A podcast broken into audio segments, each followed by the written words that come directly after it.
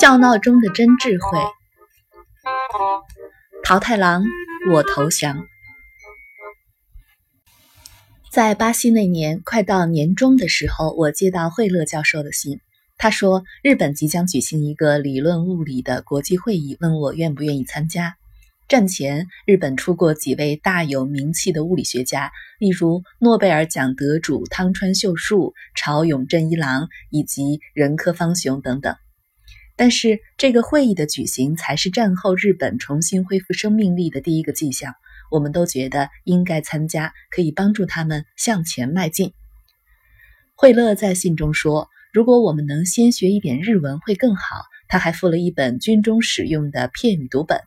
我找到一个日本妇人为我校正发音，自己也练习用筷子夹起纸屑，并且读了许多谈论日本的书。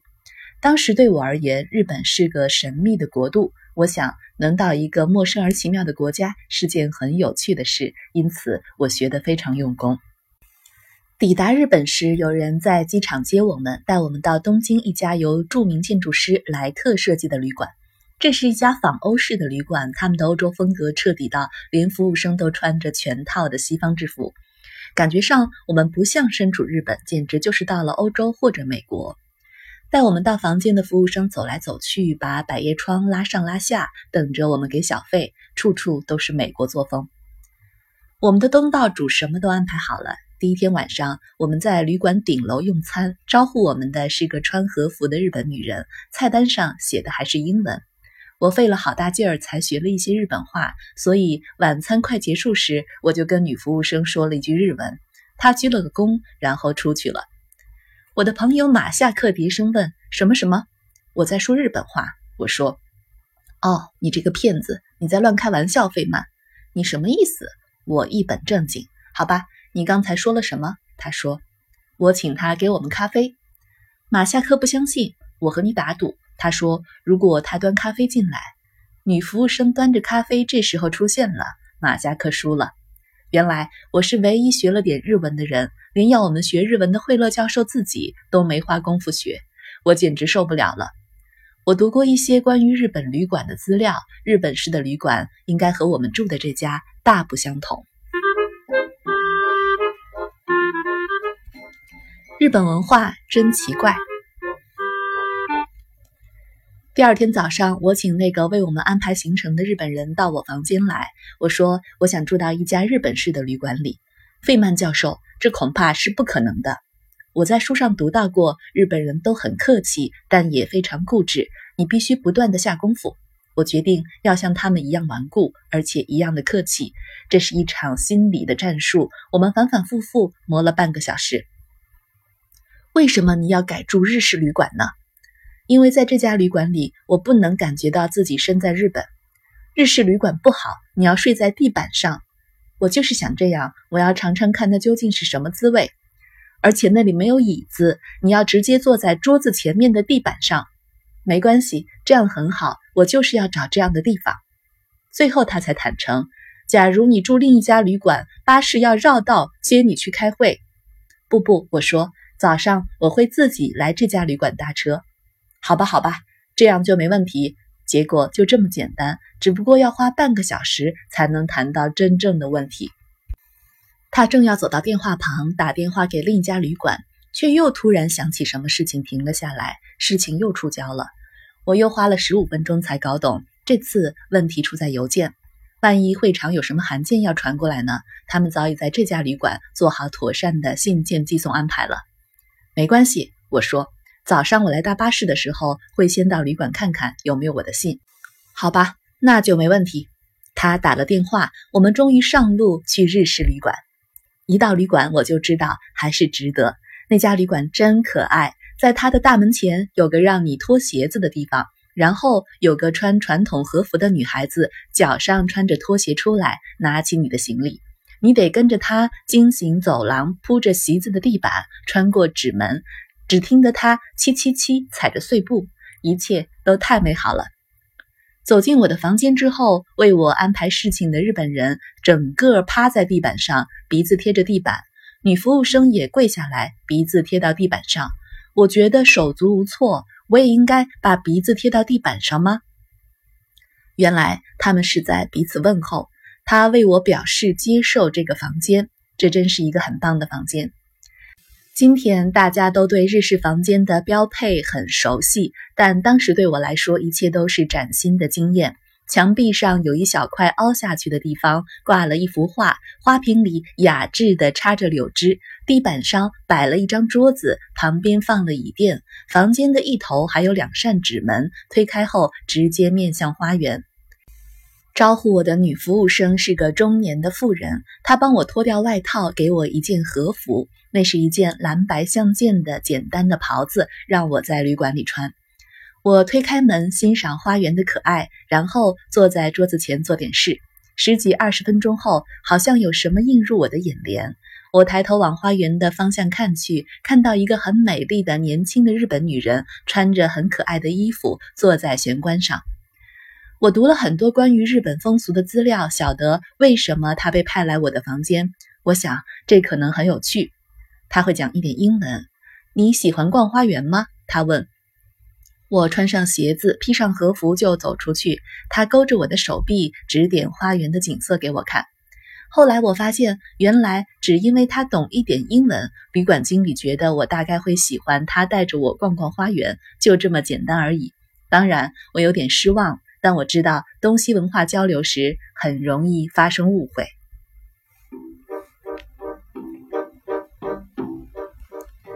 让自己日本化。过了一会儿，女服务生进来，说了几句日本话，跟洗澡有关。我知道日本式洗澡很有趣，很想试试看，所以我说好。书上说日本式洗澡很复杂，他们在浴室里放很多水，从外面加热。大家不能把肥皂放进洗澡水里，把水弄脏，这样下一个人就没办法洗了。我走到换洗室，浴池就在那边。虽然中间有门，而且紧闭，但我听得出来隔壁有人在洗澡。突然门打开了，正在洗澡的那个人出来看是谁闯进来。教授，他用英文对我说：“其他人在洗澡的时候，你这样走进换洗室是个很糟糕的错误。”说话的居然是汤川教授。他告诉我，毫无疑问，女服务生是问我要不要洗澡。要的话，他会先为我准备妥当，并且在浴室空出来的时候通知我。当我犯下这么严重的社交错误时，我实在很庆幸对方是汤川教授，而不是其他人。我住的这个日本旅馆很宜人，有其他人来探访我时，服务尤其周到。有人来到我的房间时，我们就坐在地板上谈话。不到五分钟，女服务生就端着茶盘进来，上面除了茶还有糖果，就好像在家里招待客人一样。在美国，如果有人到旅馆房间来拜访你，没人理会你，你得打电话来叫人服务。在这里用餐也与众不同，你吃饭的时候，端食物进来的女孩会一直陪在旁边，所以你不是孤单一个人进餐。尽管我没办法跟这个女孩深入的交谈，不过没有关系。食物也很特别，例如汤是用一个有着盖儿的小碗装着，打开盖子以后就呈现一幅美丽的图画，点点绿葱浮在美味的汤上，真是精彩。对日本人来说，食物的外观也很重要。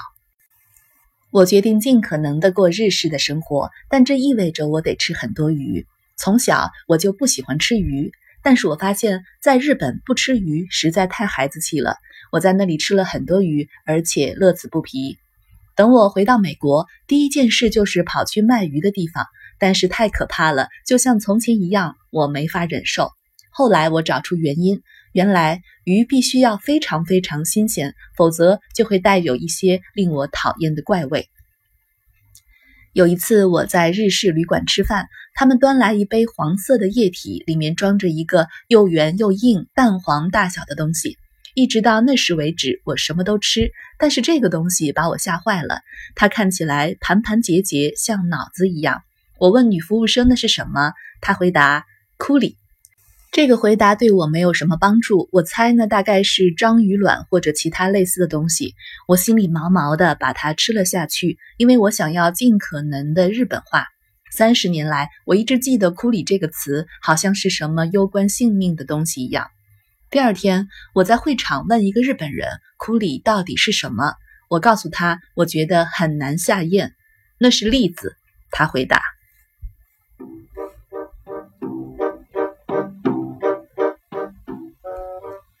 我做错了什么？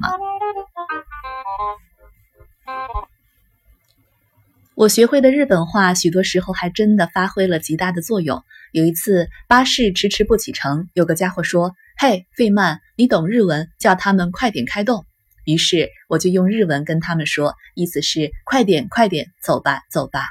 我立刻发现，我的日本话大概不是平常用语，我是从军队的片语读本中学会的这些话，而他们一定是十分粗鲁，因为旅馆里的人都像老鼠般慌张地跑开，嘴里说是是，而且车子也立刻开走了。在日本的会议一共分为两个部分，一半在东京，另一半在京都。在前往京都途中，我告诉我的朋友派斯关于日式旅馆的事，他也想试试。我们住在一家名叫都城的旅馆，那里有日式也有美式的房间。派斯就和我共住一个日式房间。第二天早上，负责照料我们房间的年轻女服务生为我们准备好洗澡水，洗澡盆就在房间里。过了一会儿，她端着早餐进来，我这时衣服还没有穿好。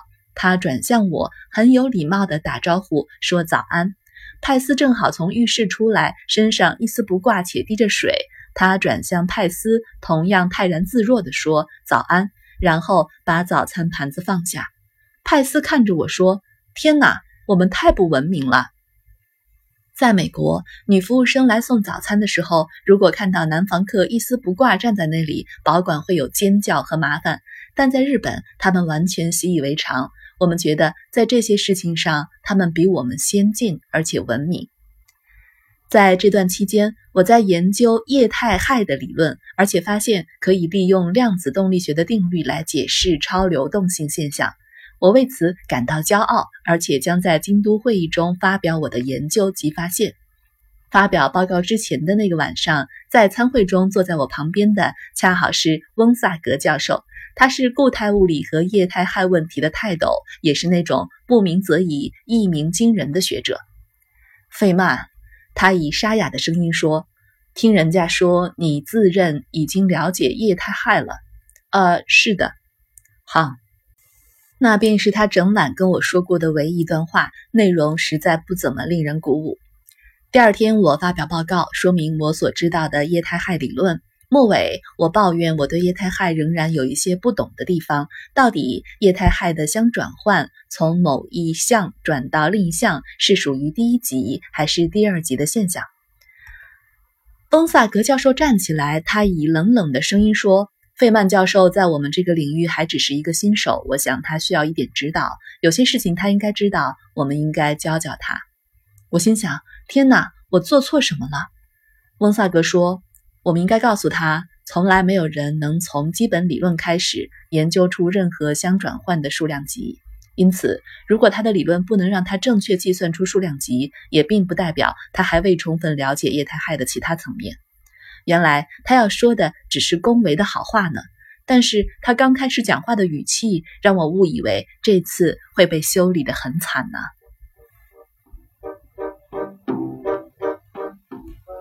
树大招风。到一天，我在房间就接到了《时代周刊》打来的电话。打电话的人说：“我们对你的研究很有兴趣，你能不能寄一份报告给我们？”我从来没有上过《时代周刊》，当时就觉得很兴奋。我为自己的研究感到骄傲，研究成果在会议上也颇受肯定，因此我说：“当然可以。”很好，请把它寄到我们在东京的办事处。他把地址给我，我觉得太棒了。我把地址复述了一遍。那人说。没错，很谢谢你，派斯先生。哦不，我震惊地说，我不是派斯。你要找的是派斯吗？对不起，他回来的时候我会告诉他你要跟他谈。几个小时后，派斯回来了。嘿，派斯，派斯！我兴奋地说，《时代周刊》打电话来，他们希望你寄一份你刚发表的报告过去。哦，他说，出风头准没什么好事。我十分震惊。往后，我慢慢发现派斯说的很对。但在当时，我觉得如果自己名字能够出现在《时代周刊》上的话，实在很棒。愉快的日本之行，那是我第一次到日本，我很想再回去。我告诉他们，只要有大学想要我，我都肯去。因此，日本人就安排了一连串的地点，让我到每个地方待上几天。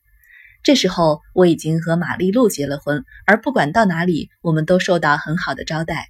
有个地方特别为我们安排了一套舞蹈仪式，通常他们只为大的团体表演。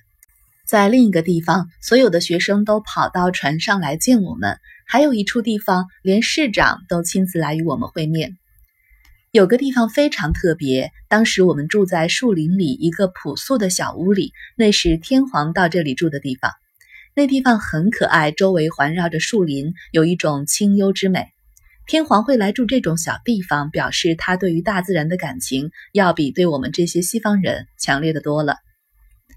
在每处研究物理的人都会告诉我他们正在做些什么研究，我在跟他们讨论。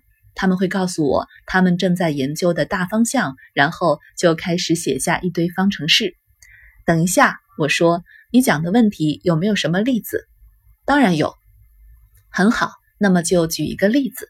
这是我的作风，除非我脑袋里能出现一个具体的例子，然后根据这个特例来演算下去，否则我无法理解他们说的东西。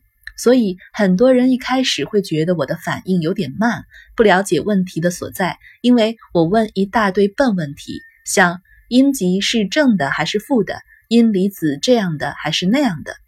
但是过了一会儿，当那些家伙写下一大堆方程式，停下来解释一些东西的时候，我就会说：“等一下，这里有个错误，这不可能是正确的。”那家伙瞪着他的方程式。果然，过了一会儿，他发现了错误，然后开始搞不懂这个开始时几乎什么都不知道的家伙怎么有办法在这些杂乱无章的方程式中找出错误呢？他以为我是一步步的跟着他演算，实际不然。我脑中想的是他正在分析的理论中某个特定实际的例子，而根据过去的经验和直觉，我很清楚这个例子的特性。所以，当方程式应该会如何如何，我知道那是一步错误的推论，于是跳起来说：“等一下，那里有个错误。”所以在日本时，除非他们给我一个实际的例子，我没有办法了解或者讨论他们的研究工作。但是大多数人都提不出这样的例子。提得出来的例子往往都极为薄弱，用其他更简单的方法就可以解决问题了。由于我总是要求别人给我实际的例子，而不是要他们写数学方程式，所以有一份在科学家之间流传的油印刊物，用“费曼的轰炸及我们的回应”来标题，来总结我在日本各地的访问。到过若干大学访问之后，我在京都的汤川研究院待了好几个月。我真喜欢在那里工作，一切都那么美好。早上你去上班，把鞋子脱掉，想喝茶的时候，就会有人过来奉上一杯茶，真是令人愉快的体验。向日文投降。在京都的时候，我拼命的学习日文，比以前下了更多的苦功。后来进步到可以搭着出租车到处跑办事情。那段时间，我跟一个日本人学习日文，每天一个小时。有一天，他正在教我“看”这个字的日文。好，他说：“如果你想说我可以看看你的花园吗？你应该怎么说？”我用刚刚学会的字造了一个句子。不对，不对，他说：“当你说你想不想看看我的花园，你用的是第一个‘看’。可是当你想看看别人的花园时，你必须用另外一个‘看’，那个比较有礼貌。”基本上，第一种说法的含义是：你想不想瞄一下我的烂花园？可是，当你想看别人的花园时，你得说些类似“我能否参观你那漂亮的花园”这样的话。因此，要用两种不同的字眼。然后他又出了另一道题目：你到庙里去，想看看那里的花园。我造了一个句子，这次我用的是有礼貌的“看”字。不对，不对，他说。寺庙的花园更加更加的优雅，所以你说话的语气应该要好像我能把目光放在你那典雅无比的花园上吗？同样的一个概念，日文却要用三四种不同的字眼来表达，只因为当我做这件事时就很糟糕，当做的事情是别的人的时候就很典雅。我学日文的主要原因是为了讨论专业上的东西，所以我打算看看同样的问题是不是也会发生在科学家身上。第二天，我在研究院里问我的日本同事：“我了解狄拉克方程式的日文要怎么说？”